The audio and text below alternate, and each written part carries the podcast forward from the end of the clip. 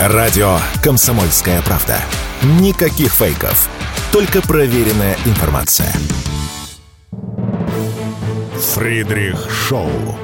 В главной роли Мадана Фридриксон. При участии агентов Кремля и других хороших людей. Автор сценария «Здравый смысл». Режиссер, увы, не Михалков. Говорят, Россия умеет прощать. Если это так, я бы очень хотела попросить второй шанс. У вас. У народа. А если нет, то прилюдную казнь никто не отменял. В принципе, что, наверное, сейчас уже происходит. Всем здравствуйте на волнах радио «Комсомольская правда» Фридрих Шоу. И сегодня наш гость Константин Малафеев, замглавы Всемирного Русского Народного Собора. Здравствуйте, Константин Валерьевич. Здравствуйте, Анатолий. Я не просто так начала с а, синхрона, значит, Насти Ивлеевой, которая записала видео, там она говорит, что Россия вроде как умеет прощать, против второй шанс, далее цитата «у вас, у народа». Ну и сетует, что началась такая вот прилюдная ее казнь. На ваш взгляд, вот вечеринка Ивлеевой, голая вечеринка на фоне СВО, вот как к этому надо относиться? Для этого надо относиться как э, к оскорбительному разврату чем это является. Нам всем специально показали, что несмотря на запрет садомии, которую на Западе называют ЛГБТ, вот, у нас она процветает, можно, ничего страшного.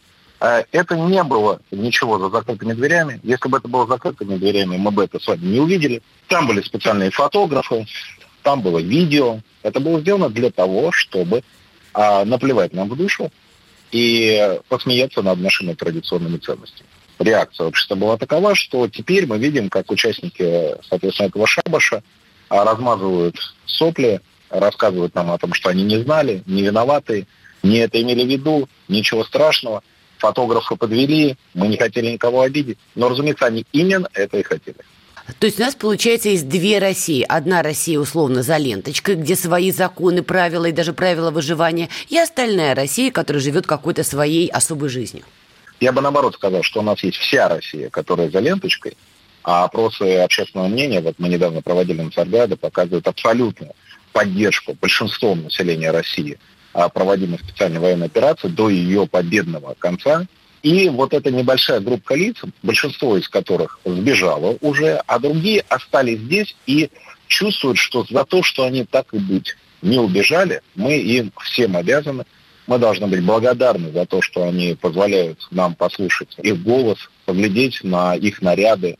Вот. Этот гламурятник, который вообразил себя элитой, нуждается в том, чтобы быть отправлен туда, где он и должен находиться. В чулан, в полусвет, Помните, был свет и полусвет в 19 веке. Так. Вот, к сожалению, в 20 веке э, вот этот полусвет стал называться элитой, светом. Конечно, нет. Посмотрите на этих необразованных, на этих страшненьких, на этих э, развратных людей.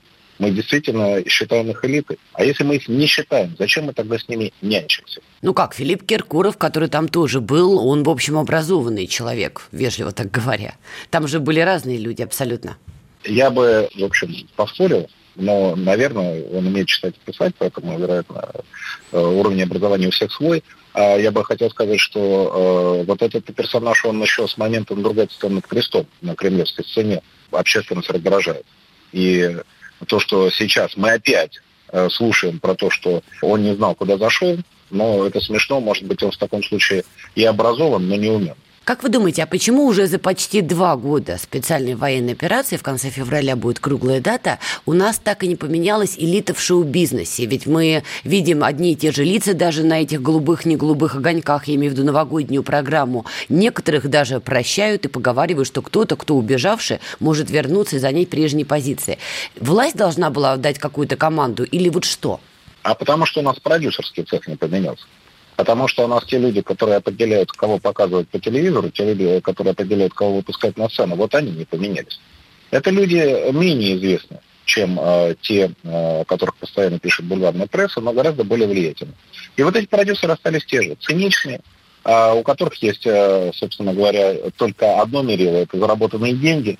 А и раньше, раньше они э, понимали, что им нужно следовать западным форматору, и тогда они смогут продавать часть своего там товара э, с какими-нибудь лесбийскими наклонностями или еще с чем-нибудь, могут продавать это там на Запад, на, на Евровидение. Сейчас ситуация поменялась. Уже нельзя продавать и здесь, и там, но люди-то остались.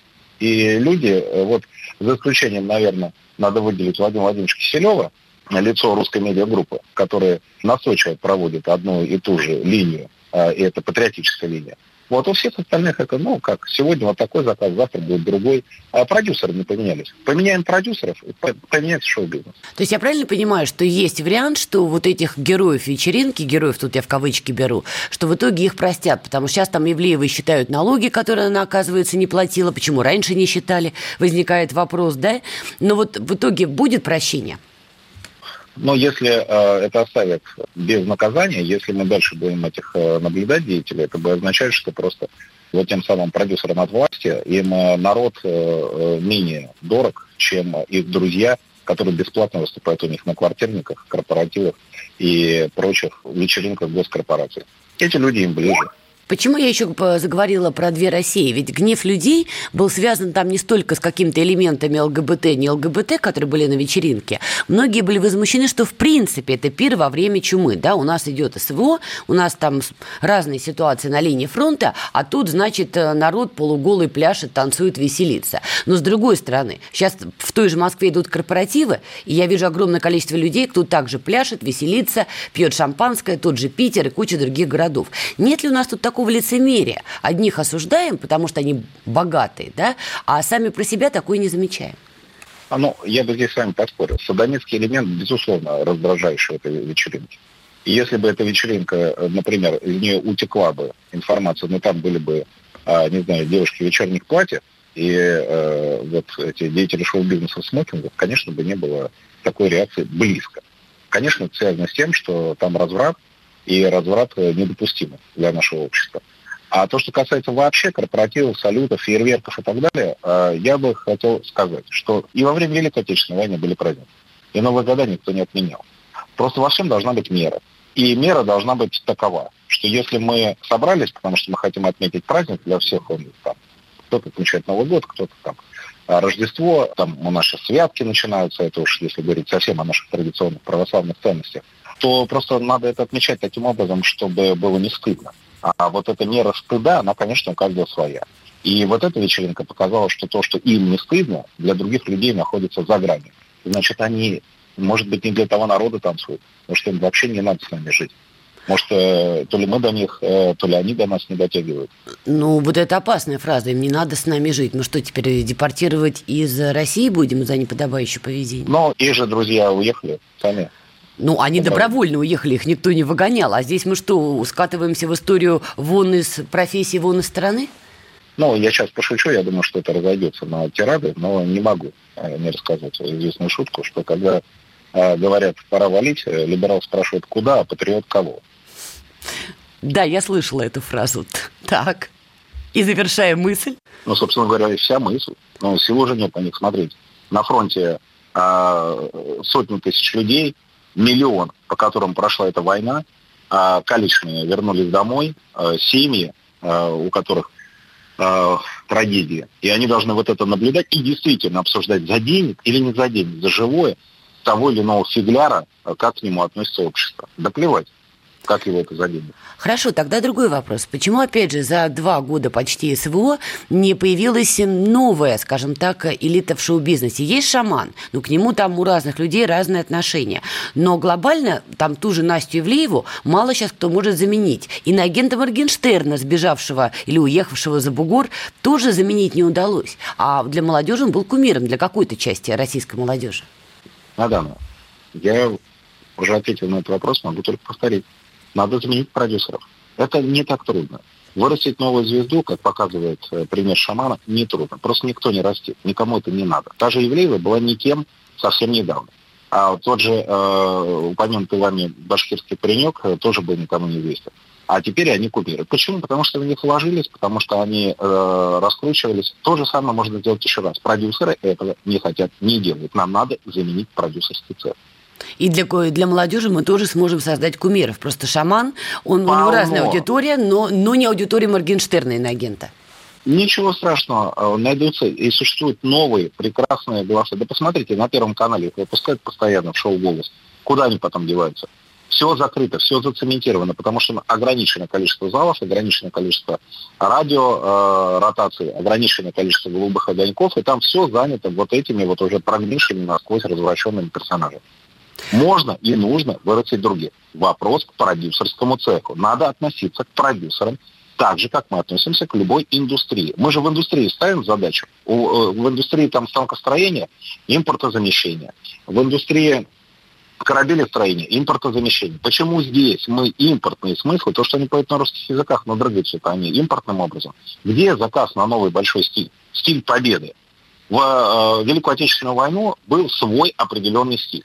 Этот стиль с нами после этого звучал очень долго. Он был рожден.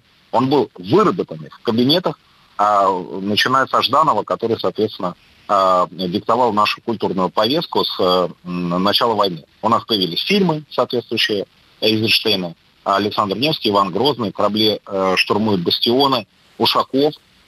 И с этим патриотизмом, с этими новыми песнями, с этими новыми фильмами, совершенно забыв 20-е космополитические и развратные годы, мы вышли в новый большой стиль. Сейчас должен родиться большой стиль. Для этого нужны другие продюсеры. Мы сделаем небольшую паузу и продолжим. Фридрих Шоу. В главной роли Мадана Фридриксон. При участии агентов Кремля и других хороших людей.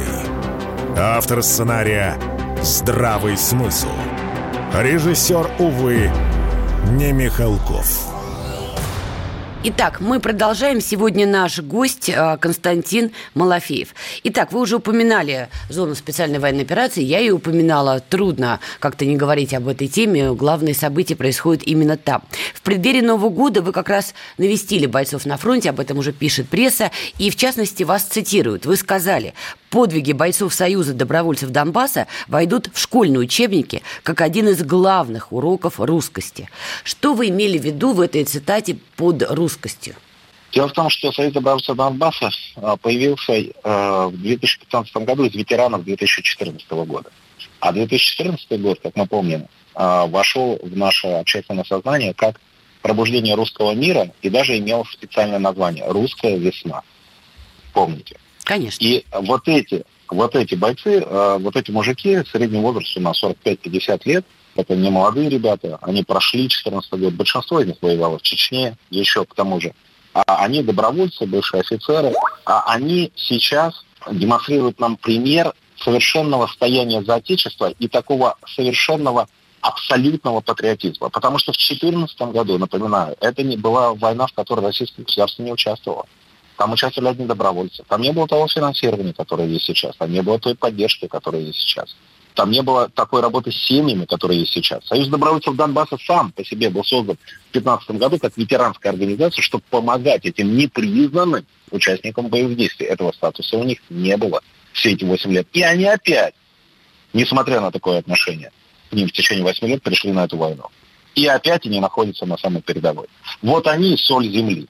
Вот эти люди, они не пришли по мобилизации. Они не пришли сюда, потому что их застал контракт. Они пришли добровольно в 2014 и пришли опять. Вот поэтому я и говорю, что именно они, как синоним русскости, как символ русскости, как те люди, которые взрослыми, совершенно состоявшимися людьми, пошли защищать русский мир своих братьев и сестер, которые не жили с ними рядом бок о бок. Но у них внутри сердце русское, которое чувствуют свое родство со всем русским миром, со всем русским народом, где бы они ни жили. Вот это мы и ценим и любим в себе, в русских людях. Как вы для себя лично оцениваете вот моменты, когда герои 2014 года, герои русской весны, не все, но отдельные, да? Кто-то канул в, в забытие, про них не говорят, не пишут, кто-то находится в местах лишения свободы за свои не совсем адекватные выс- высказывания. Вы как на эти процессы смотрите? Это жизнь, и от того, что люди были в определенный момент героями, они, конечно, не могут оставаться а, совершеннейше а, не подсудными. И у них нет никаких суперправ. Но я вернусь э, к тому, что 8 лет государство, в общем-то, не очень помнило этих героев. Поэтому, конечно, случались разные эксцессы. Это было достаточно похоже на афганцев. Вспомните, афганцы вернулись, потом страна да. поменялась, и они были никому не нужны. Ну вот было примерно так же, только государство никуда не рухнуло, государство развивалось, государство вполне себе жило стабильной жизнью, но почему-то вот э, ветеранскую организацию нам с трудом удавалось э, в этот момент поддерживать э, на должном уровне уважения и внимания со стороны государственных органов. А Сейчас, как... конечно, А почему изменится. так было? Вы же человек, который много кого знает. Вы же наверняка задавали вопросы все эти 8 лет. Почему же так получается в разных кабинетах? Ну, потому что тогда мы все-таки надеялись, как я понимаю, с точки зрения высших э, государственных интересов, что мы сумеем воплотить жизнь Минские соглашения, а, как э, говорит наш верховный главнокомандующий, они нас обманули. Мы доверяли им, считали, что Минские соглашения будут исполнены. И поэтому ветеранская организация, которая объединяла тех, которые были резко против Минска, вот, конечно, она была не в части. И это шло в разрез с линией партии на тот момент. Их считали сейчас, радикальными. Когда мы все воюем. Ну, конечно. А сейчас вся страна радикальная. Поэтому сейчас вся страна стала союзом добровольцев Донбасса. А, тем не менее, появился, появился такой термин «рассерженные патриоты». Он фигурировал где-то полгода назад, там, на фоне самых разных событий, вбросов в телеграм-каналах. Но у нас в 2024 году выборы, и уже разные политологи, политтехнологи говорят, что наши антагонисты внешне будут делать ставку в этот раз не на либералов условных, да, которых по России почти не осталось, а на этих самых рассерженных патриотов. Вы согласны с тем, что это может быть перспективно с точки зрения раскачивания ситуации в России? Это политтехнологический бред, которым э, так любят заниматься э, политические технологи, профессия неизвестна в других странах, там они называются политконсультанты, у нас технологи. Вот, но они технологизируют и создают себе разные там э, структуры, рисуют какие-то диаграммки. Вот в реальной жизни все рассержены патриоты на фронте, и они воюют. А вот вам пример 24 июня Пригожинского марша. Посмотрите, что произошло. Никакого пролития крови не случилось в этом случае. Потому что патриоты, они э, все равно за Россию. И они всегда, в отличие от либералов или тех людей, которые там, хотят совершить в стране революцию по указке западных спецслужб, а патриоты всегда остановятся. Потому что они вместе, плечом к плечу, воюют. У них могут быть разногласия. Посмотрите, этот марш в Москву остановился. И это случилось потому, что эти же люди, которые шли на Москву, они остановились. Они поняли, что они творят. Это могло бы случиться, если бы они были либералы. Если бы они ненавидели Россию и хотели бы ее расчленить. Конечно, нет. Потому что патриот любит Россию. И даже если он в порыве гнева, несправедливости может дать волю чувствам или совершить какой-то необдуманный поступок, в конце концов, он всегда примет правильное решение. Поэтому политехнологические, идиотские э, конспиративные концепции о том, что где-то среди патриотов турбо, рассерженных, как их там не называют, те люди, которые э, просто себя считают простыми патриотами, хотя они нет. А патриотов они пытаются еще как по-другому назвать, чтобы ну, как-то себя от них отделить. Так вот, патриоты никогда не выступят против э, Путина потому что Путин – лицо патриотизма. А во время войны тем более. 2023 год был насыщен на разные события в зоне проведения специальной военной операции. Вы, вежливо говоря, сейчас очень политкорректно скажу, человек, вовлеченный в эти процессы. На ваш взгляд, какие топ-3 самых главных события произошли именно в 2023 году в зоне СВО? Ваше личное мнение. В 2023 году я думаю, что, ну, разумеется, событие номер один – это провал украинского контрнаступа. А я бы здесь добавил натовского контрнаступа. Давно пора говорить, что мы воюем с НАТО, потому что иначе создается э, ощущение, что вот есть Украина, а за ней еще какой-то НАТО. Никакого НАТО нет. Украинская армия – это самая сильная армия, которая когда-либо была в распоряжении НАТО. Это такие же русские мужики, как мы. Терпеливые, воюющие, стойкие. Нет другой такой армии, которую НАТО могло бы использовать. Любая другая армия уже давно бежала бы с поля боя французы, поляки, немцы, кто там был. Поэтому то, что им не удался контрнаступ, это значит, что весь могучий коллективный Запад не сумел. все, все их оружие растаяло, накопленное за десятилетия. Большего они произвести в таких масштабах не смогут. Поэтому то, что случилось летом и в начале осени, это значит, что теперь стратегическая инициатива навсегда перешла к нам. Это первое событие, конечно, оно самое главное. Второе событие – это то, что мы научились воевать. Мы поняли, что это война траекторий, артиллерии, дронов. Это не война, в которую можно ходить танковыми клиниями или самолетными э, армадами.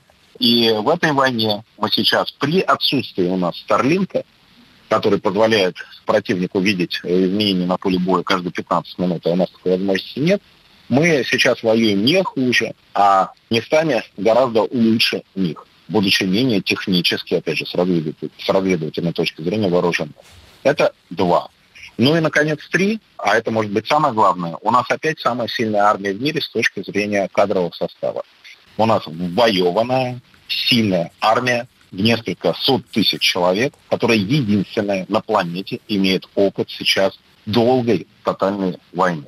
Это очень важный фактор. Это значит, что нам нет никакого смысла говорить ни о каком мире до безоговорочной капитуляции нашего противника, поскольку эта армия дойдет куда угодно. Вы упомянули дроны. Это действительно, скажем так, одно из главных слов, когда говорят про СВО, и за последнее время это звучит все чаще и чаще. У украинской стороны тоже пополнение а, в дронах и камикадзе, и Баба Яга, и, чего, и в ПИВИ, чего у них там только нету. Ну и с нашей стороны, конечно, мы не отстаем. У нас и глаза есть, и а, бобры, и так далее. И насколько я знаю, в Мариуполе должна была открыться школа по подготовке операторов БПЛА с нашей стороны. Я знаю, что вы были причастны к этой истории, но, как я поняла, что-то пошло не так, и школа пока не открылась. Поправьте меня, если я где-то не права. Вы не правы, Надан. Я не имею к этому отношения.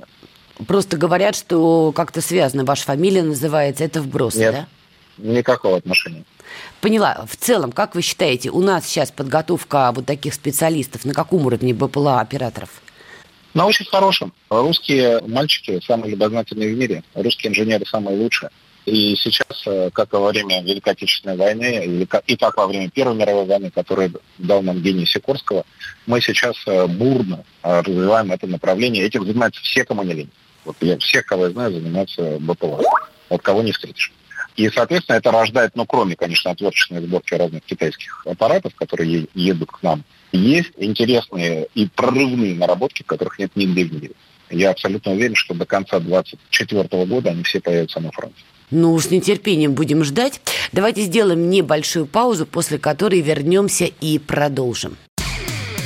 Александр Коц. Один из лучших военных корреспондентов не только в России, но и во всем мире. Он работал репортером во многих горячих точках. Чечня, Южная Осетия, Косово, Афганистан, Ливия, Сирия, Египет, Ирак, Украина. Каждый четверг в 7 часов вечера по московскому времени слушай на радио «Комсомольская правда» программу «КОЦ. Аналитика с именем». Фридрих Шоу. В главной роли Мадана Фридрихсон. При участии агентов Кремля и других хороших людей. Автор сценария «Здравый смысл». Режиссер, увы, не Михалков. Итак, мы продолжаем. Константин Малафеев сегодня наш гость. Ну, грех, что называется, не помянуть Украину. Тем более мы сейчас подробно говорили о событиях в зоне проведения специальной военной операции. Сейчас на просторах Незалежной гребут людей уже просто совсем неприлично в охапку, и жуткие кадры появляются. А после нового законопроекта, который они опубликовали, я так поняла, что на фронт с их страны могут попасть и люди с инвалидностью. Видно, что это какая-то уже, не знаю, агония киевского режима. Как вот лично вы сейчас сочувствуете украинцам, которые попали в эту ситуацию, или они для вас тоже враг? Вы знаете, я им всегда сочувствую. Это гражданская война для нас. Это же такие же, как и мы. Э, русский народ разделенный а, а, неумными людьми в советское время обозванный э, украинцами. И, конечно, как мы можем злорадствовать? Это гражданская война. Это такие же абсолютно мужики с той стороны, которых загнали там туда-сюда в тероборону. До этого запудрили мозги ерундой и э, объяснили им, что они там украинцы, что они ненавидят москалей своих братьев. Поэтому я сочувствую в любом случае тому, что там происходит. несмотря на то, что они в нас стреляют. А потому что наступит день и час, когда после их капитуляции мы будем выстраивать мирную жизнь на наших малороссийских территориях, где будут жить эти же люди, где будут жить семьи тех, кто ходил и стрелял в нас, где будут жить их дети. И нам нужно будет научиться с ними существовать, рассказать им правду и научиться их жалеть. Но после победы. А вы думаете, это возможно после победы, чтобы донецкие жили бок о бок, я не знаю, с жителями там Киева, например? После, даже, понимаете, ладно там вот эти террористические атаки, но мы же видели реакцию и украинцев в интернете. Вот эта нистовая радость, вот эти вот продажи пальчики москаля, все же это у них транслируется по телевидению. И простые гражданские люди это воспринимают там? Это будет наша с вами задача, средств массовой информации, говорю как учредитель Царьграда, ведущий «Комсомольской правды». Это будет наша с вами задача после войны заняться тем, чтобы найти наши общие корни, найти виновных, которые рассорили два братских народа, и это залечить. Я просто не уверена, что это исцеление, конечно, возможно, но вы тут оптимист, я в этом плане больше пессимист. Хорошо, но если мы... Я просто очень люблю историю. И в истории а, всегда наступал мир. Войны не длятся вечно. И когда наступает мир, у мира есть свои правила. И в этом мире а, нужно будет провести черту и найти действительно военных преступников, найти пропагандистов, найти тех людей, там, врачей, которые совершенно вредительствовали нашим бойцам, найти всех этих садистов и всех их наказать по заслугам, где бы они в этот момент ни находились. То есть по израильской они, модели? Куда они убегут? По отечественной модели. Ну, просто Израиль прославился этим тоже. После Второй мировой войны они отлавливали нацистов в самых разных уголках. Хорошо, давайте тогда назовем эту модель израильской. Так вот, э, это нужно сделать неуклонно и неотвратимо. Наказание тех, кто виновен в этой крови. Тех простых солдат, которые пришли, им дали автомат, соответственно, они сидели сейчас в блиндаже, вероятно, они даже до стрелкового боя большинство не дошли. Вот, но да, они стреляли из артиллерии, да, они были с другой стороны. Да, их семьи и их дети в этот момент в социальных сетях желали нам смерти, потому что сейчас идет война. Вот с ними мы должны, э, потому что, опять же, это один народ, это наши э, заблудшие, заколдованные, зомбированные братья. Мы должны были выстраивать мир после победы. Но, внимание, только после победы, потому что победа – это единственное лекарство, которое их вылечит. Проиграв полностью, капитулировав и осознав, что их, их Гитлер, условно, если мы проводим исторические параллели, он их привел к вот этому ужасу, этому позору, вот оглянувшись на которые они будут рвать на себе волосы, что они делали все эти годы, только тогда мы сможем после этого их вылечить. А если лекарства не будет, если будет Минск 3-4, и если не будет капитуляции и не будет безоговорочной нашей победы, то мы под боком увидим еще более ошалелых и озверелых вот этих вот украинствующих подонков. А их Гитлер, на ваш взгляд, это Зеленский или Зеленский марионетка, а их Гитлер это коллективный Запад, коллективный дядя Сэм? Ну, конечно. Конечно, второе. Конечно, это коллективный дядя Сэм, а, ну, Зеленский актер. А вот за все это время, сколько я его наблюдаю, ну, позвольте, а Гитлер написал «Майнкамп», книгу запрещенную да. воспроизводству. Вот. Но Гитлера, э, безусловно, э, нужно ненавидеть как врага, но его надо э, изучать. И изучение того, что происходило в ту войну, показывает, что мы имели дело с противником, извините, который сам завоевал всю Европу, и с этой всей Европой вторгся к нам, будучи во главе Европы. А Зеленский чего завоевал перед тем, как к нам вторгнуться? То есть Поэтому, конечно, он, он никакого, он э, небольшой гауляйтер, соответственно, вот это несчастный Вестмарк.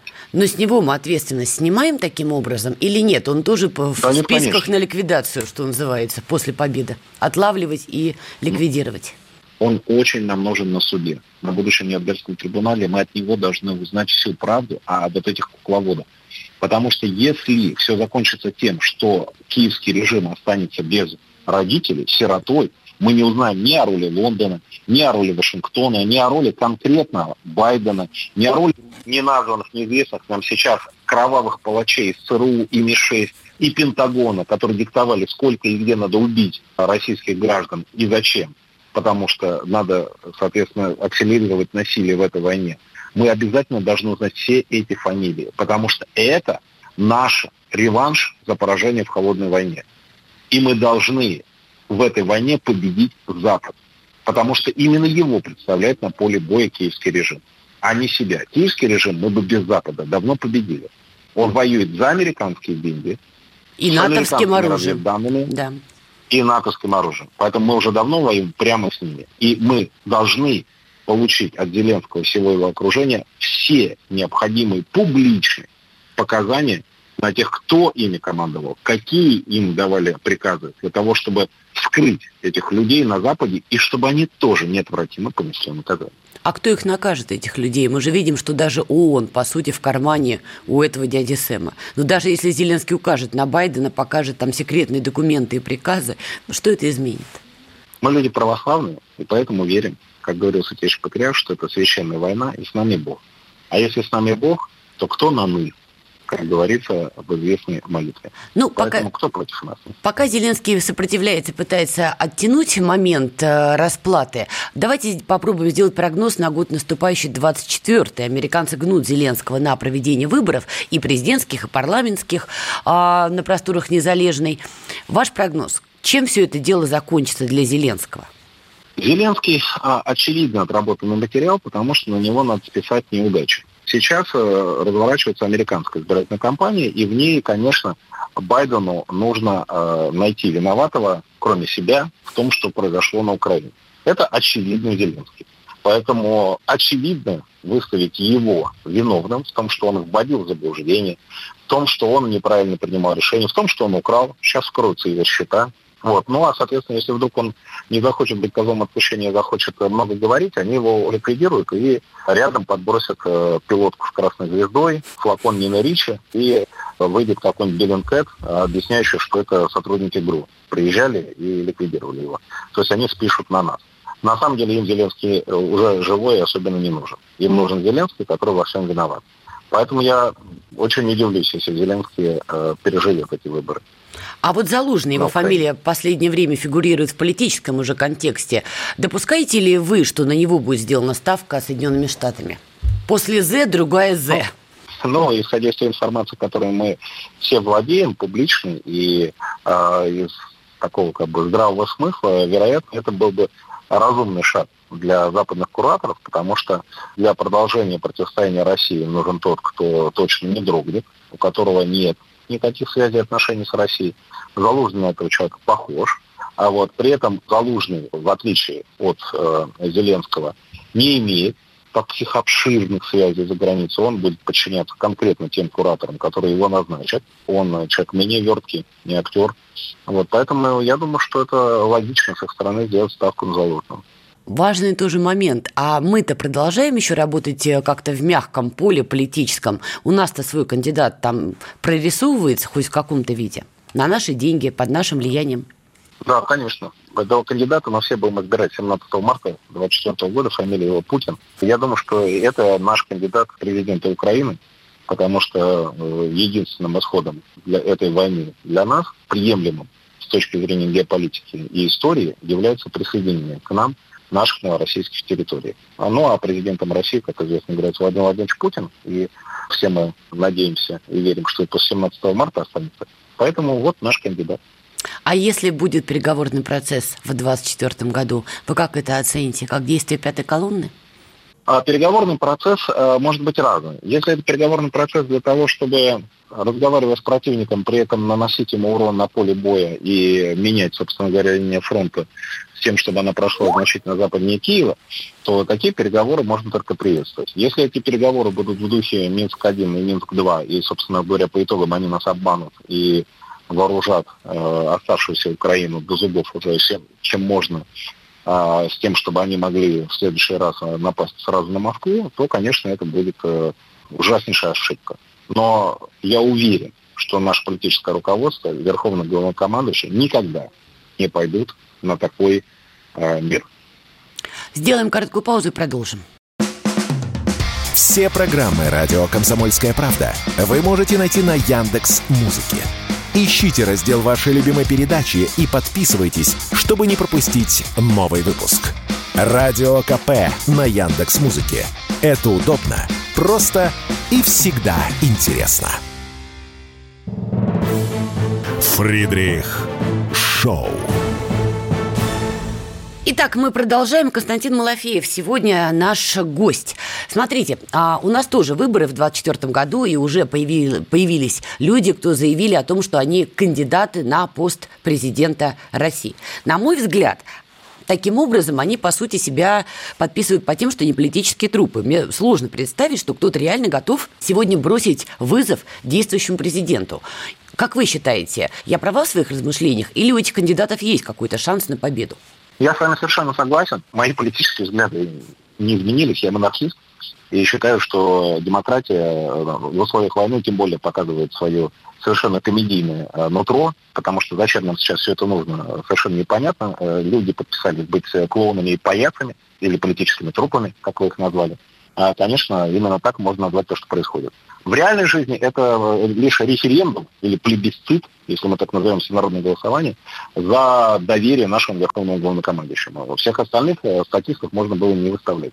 Это голосование может быть полезным с точки зрения того, чтобы показать, насколько народ един, насколько он объединен и насколько он монолитен в своем желании вместе с Путиным дойти до победы.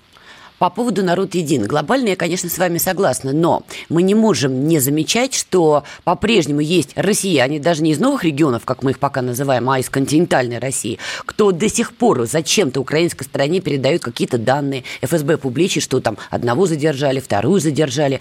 И это не зависит ни от пола, ни от возраста. При этом мы понимаем, что и в новых регионах по-прежнему есть ждуны, там наводчики, корректировщики. Вот эта проблема обострится в выборный период, и что нам с этим делать? Я имею в виду понятно, задерживать. Как нам медийно работать с этими людьми? Ну, это две разные проблемы. Начнем с континентальной, как вы сказали, России. Предатели, готовые за деньги на очередную дозу э, там, наркотиков или, соответственно, в связи с тем, что просто они там понаслушались э, либеральной пропаганды за, там, не знаю, 2000 долларов кинуть бутылку зажигательной смесью или даже отнести взрывчатку на железнодорожный переезд. Но вот эта сволочь, она, к сожалению, есть везде. Да, с этим ничего нельзя поделать. Это во время Великой Отечественной войны было. Это всегда есть. Их просто надо отлавливать. И наказание должно быть настолько суровым, чтобы следующий такой э, полудурок, получивший предложение от, от украинских спецслужб э, делать то или иное, он подумал, что у него в качестве сказать, потенциального прибытка там, 5 тысяч долларов, а в качестве потенциального убытка 15 лет э, в тюрьму. Вот тогда он, наверное, делает правильный выбор. Если мы будем отпускать и жалеть, то тогда, конечно, их станет больше. Это первая проблема. Поэтому а, она есть, с ней надо делать именно то, что мы делаем в своей массе средств массовой информации. Мы должны немедленно говорить не просто о том, что произошло, а о том, как наказан тот, кто это сделал. Что он обязательно пойман правоохранительными органами, наказан, Поэтому следующий, соответственно, потенциальный предатель, читая об этом, он подумает, надо ли ему, соответственно, за эти деньги такие риски. А вот то, что касается новых территорий, то это гораздо более сложная проблема. Она связана с тем, что, э, не надо забывать, мы покинули Херсон для того, чтобы выправить линию фронта по Днепру. Например, э, мы покинули часть территории Харьковской области, там, где мы до этого находились. До этого мы были в Сумах и в Чернигове, стояли в Чернобыле недалеко от Киева. И поэтому вот так называемые ждуны – это люди, которые видели, что мы иногда и уходим. И э, мы должны понимать, что у нас большая ответственность в том, что когда мы приручаем людей и говорим им о том, что Россия здесь навсегда, мы должны остаться там навсегда. И вот это сейчас, слава богу, опять в связи с переломом военных действий, о которых мы с вами ранее говорили, сейчас мы можем ответственно это заявлять. Вот сейчас мы можем работать с людьми, демонстрируя, показывая им настоящую уверенность, сдобренную фактами, что нет никаких военных удач уже год у противной стороны, с тем, чтобы люди переходили от состояния ждунов к состоянию того, что они связывают свое будущее с Россией. Это более сложная социальная проблема, чем первая, э, связанная с единичными предателями. Она даже усложняется. Я тут как-то говорила с донецкими и задала им вопрос, но это был такой мастер-класс э, относительно закрытый. Я задала им вопрос, что вы почувствовали, когда стало известно, что там над Москвой летают украинские беспилотники, что они там залетают, там Москва-Сити, не Москва-Сити, и я была удивлена. Стали говорить, вы знаете, радость. Я говорю, почему радость? Ну, наконец-то вы там поймете в своей Москве, каково это нам, сказали люди, кто приехал там на это мероприятие из Донецка. И на них как-то даже злиться, обижаться довольно сложно, потому что Донецк под обстрелом каждый божий день. И люди устали от этого. И разговоры разные ходят в городе, не мне вам рассказывать. Вот вы очень опытный в медиа человек. Какой бы вы дали совет там политтехнологам, политконсультантам, кто будет работать в выборный период, как вот эту проблему объяснять сегодня жителям так называемых новых регионов России? Как снижать этот гнев? Побеждать надо. Тут, к сожалению, нет э, медийного совета. Здесь есть только один прямой и честный ответ. Нам нужно побеждать и не сдавать э, ни шагу назад. А вот тогда э, нам будут верить. И не надо забывать еще раз, что донецкие, как вы говорите, они просидели в этой ситуации в то время, как крымские были присоединены к России, а Россия инвестировала в Крым, и там действительно расцвела новая жизнь. Вот Донецким было тяжело понять, почему их не взяли в 2014 году, mm-hmm. да, в это светлое завтра, а крымчан взяли. И сейчас они ждут нашей победы больше нас всех. Но они помнят тоже этот период, как мы с вами начинали процесс добраться в Донбасс, они тоже помнят эти 8 лет, в течение которых их бомбили. Россия им, конечно, помогала, но в некоторые этапы уже и поверить нельзя было, что Россия за них наконец вступится, как сейчас. Поэтому мы сейчас должны ни в коем случае вот не сворачивать с того пути, на который мы стали, с того пути полной и безоговорочной победы. Это очень важно. И это не технология. Это правда и миссия. Чего нам ждать от глубинной оппозиции в России? Понятно, что в числе там, политических партий сейчас и как таковой уже нет, но, что называется, во глубине сибирских руд оппозиционно настроенные деятели в том или ином виде есть. На что они могут делать ключевую ставку? На американские деньги, не на американские, неважно. Вы знаете, вот в том же опросе, э, мы, мы на Сагдаде каждый квартал проводим опрос об отношении к СВО. И надо сказать, что нет усталости от войны, это очень хороший показатель. То есть растет поддержка безоговорочной победы, она выросла за год с 50 до 60 процентов а э, при этом упала с 30 до 25% общая э, сумма тех, кто за мир любой ценой, скажем так. То есть можем остановиться здесь и сейчас, или там можем немножко еще вот такую-то территорию, но те, которые хотели бы, чтобы скорее-скорее на любых условиях это прекратилось. То, что эта цифра не растет, а падает, пусть немножко, это хороший показатель, но она большая. Это 25%. Поэтому вот это глубинное недовольство, о котором вы говорите, оно есть, это видно. И э, вот эти 25% населения, они на самом деле, э, каким образом их количество уменьшается, они начинают верить в победу? В том случае, если они для себя действительно поймут, что нет никаких шансов, что война остановится до победы. Сейчас им кажется, что их голоса, а это люди, ну, они во всех сферах, и мы с вами знаем, что в медийной или, так скажем, московской тусовке их больше 20%, правда? Это да. Мы об этом знаем. И вот эти люди, они надеются, что их голос, который э, совсем не 25% внутри вот этого самого бульварного кольца, вот рано или поздно он будет услышан, и все-таки они повлияют на то, что война закончится здесь и сейчас, чтобы им вернуться к привычному образу жизни с зарубежными повестками и чтобы разблокировались их счета зарубежных банках, ну и остальные прелести э, дружбы с Западом. Так вот, если они поймут, что нет ни малейших шансов, никакой надежды, что это случится до победы, я думаю, что значительная часть из них, может быть, до половины, оно перейдет в стан тех, кто за войну до решения всех задач, как сказал наш э, верховный главнокомандующий. То есть таких людей станет не 25, а там 12, 10, но то, что уже та цифра, на которую можно быть не обращать внимания. У вас лично произошла, конечно, вопиющая история. Суд в Соединенных Штатах позволил не просто заморозить ваши активы, там, по-моему, сумма более 5 миллиардов долларов, поправьте меня, если не права, Рейтер об этом писали. Нет, нет, да что вы, 5 миллионов. 5 миллионов, простите. Более того, да. было сказано, что эти деньги они собираются направить, цитата, на восстановление Украины. Это я их цитирую. Вот ваше отношение к этому?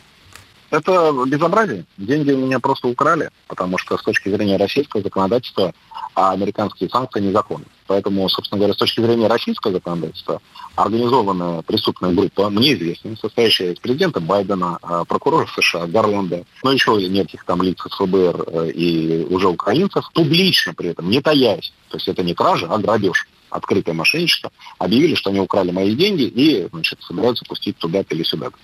Поэтому то, что они это сделали, ну, что ожидать от людей, которые убивают на всех странах континентах, уже на Ближнем Востоке, не только у нас, поставляют, э, торгуют этой смертью налево и направо. Вот, вот, но то, что меня, к сожалению, удручает, это то, что наши правоохранительные органы пока не дают этому оценку, потому что я написал заявление в МВД вот, о том, что было возбуждено уголовное дело у нас в отношении президента Байдена. Ну, так подождите, это бессмысленно. Ну, ну что, участковый что вам должен написать или там следователь? Гражданин Байден доставить в Россию не можем или что? Ну, вот это и жаль. Вот, собственно говоря, переходя к тому, что все-таки у нас передача новогодняя, вот, вот это было бы, конечно, тема. Доставка президента Байдена на допрос к участковому было бы неплохо. А почему вы не вывели эти деньги? Ведь вы же под санкциями еще с крымской весны. Уже, уже тогда не было возможности их вывести? Так это старые деньги. Эти деньги, э, на самом деле, это было не 5 миллионов, а 10 миллионов долларов. Это была моя инвестиция в один э, техасский банк, И тогда еще в 2014 году они были заморожены. А с тех пор они лежали, там у них э, почему-то они усохли, правда, до 5,4. Кто там еще украл из них внутри, это я не знаю. А и потом, когда мы отсудили здесь, телеканал Царьград здесь победил на Google, у нас в суде, мы выиграли у них миллиард рублей, и весь этот миллиард отправили на специальную военную операцию. Белом доме было специальное совещание, посвященное моей скромной персоне, в которой выяснялось, как же мне навредить. И тут э, правоохранители местные вспомнили, что у них есть вот эти деньги, которые лежат там уже 8 лет. Ну вот, собственно говоря, они ими заново отчитались. Они их же взяли, друг другу перевели, потом э, выслали на Украину. Президент Байден об этом лично говорил, о том, что вот они скрыли преступную сеть Малафеева, как они это называют. Слушайте, а вам это льстит? Что? Ну, слушайте, титаны международной политики, потому что Байден, увы, или ура, кому как больше нравится, но он как бы большой международный игрок. Вот лично про вас говорил, лично ваши деньги, что называется, э, грабили. Льстит вам это? Как вам сказать? Я бы все-таки посчитал, что этот пиар не стоит 200 миллионов долларов. Мне кажется, президента Байдена можно купить дешевле. Это прекрасный финал. Спасибо огромное. Константин Малафеев, замглавы Всемирного Русского Народного Собора, был сегодня с нами на волнах радио «Комсомольская правда». Константин Валерьевич, с наступающим вас. И вас с наступающим, и всех наших радиослушателей. Спасибо большое. Спасибо. До свидания. Фридрих Шоу.